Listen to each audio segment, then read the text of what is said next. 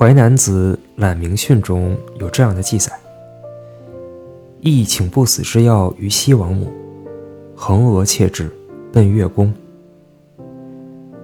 后羿和嫦娥是夫妻。有一天，后羿在西王母那里得到了不死之药，但是他因为很爱嫦娥，不愿意吃这个不死之药，变成神仙离嫦娥而去。不过，嫦娥把这个药偷来自己吃了，奔向了月宫。李商隐在《嫦娥》一诗中这样说道：“云母屏风烛影深，长河渐落晓星沉。”嫦娥应悔偷灵药，碧海青天夜夜心。当夜晚来临的时候，月宫里的嫦娥应该会后悔当年偷吃灵药吧？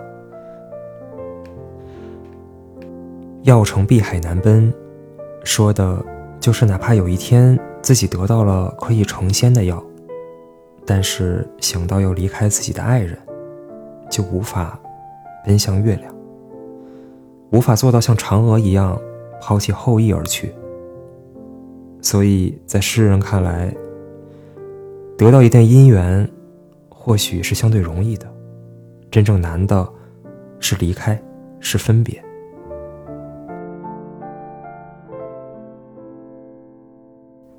若容相逢饮牛津，相对望贫。这是最后一个典故。晋代张华《博物志》中记载：“天河与海通，近世有人居海珠者，年年八月有浮撮来去，不识期。天和海是相连的，每年八月就有人在天和海之间坐着船来回横渡，从不失期。有一个人有远大的志向，准备了很多粮食。”要坐船去天上。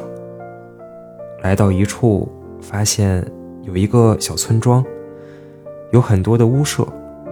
远远看到有很多女子在织布，又看到一个男子牵着一头牛在河中饮水。看起来这个男子是村庄中唯一的男子。这位访客有些奇怪，就去问这个男子：“这里是何处？”男子答曰：“君还至蜀郡，问严君平，则知之。”这个人回到蜀郡，找到严君平。严君平是当时的神算子，他掐指一算，说：“你去到那个城镇的时候，正值牛郎织女相会之期，所以，他遇到的，就是牛郎和织女。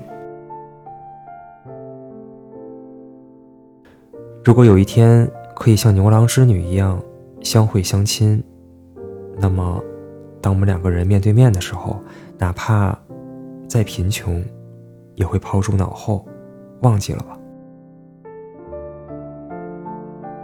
其实这也对应了前面说的，哪怕可以变成神仙，也难以离开自己的爱人；哪怕再贫穷，只要两个人相对，那么也就忘记了贫穷。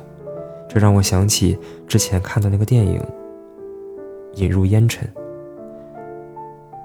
里面最让我感动的是男女主角还没有自己的家的时候，他们总要搬家，但每到一处，他们做的第一件事就是在床头的墙上挂上结婚时的喜字。他们挂喜字的镜头重复了两三次吧。但每次看的时候，都令我很感动。不管在什么样的条件下，只要和相爱的人在一起，我们就还是可以活出“生活”二字，就还是可以过得有滋有味，不是吗？生活就是充满了各种巧合、各种机缘，永远相信会有爱的人在下一个路口等你。对于两个相爱的人来说，真正难的或许只有离别。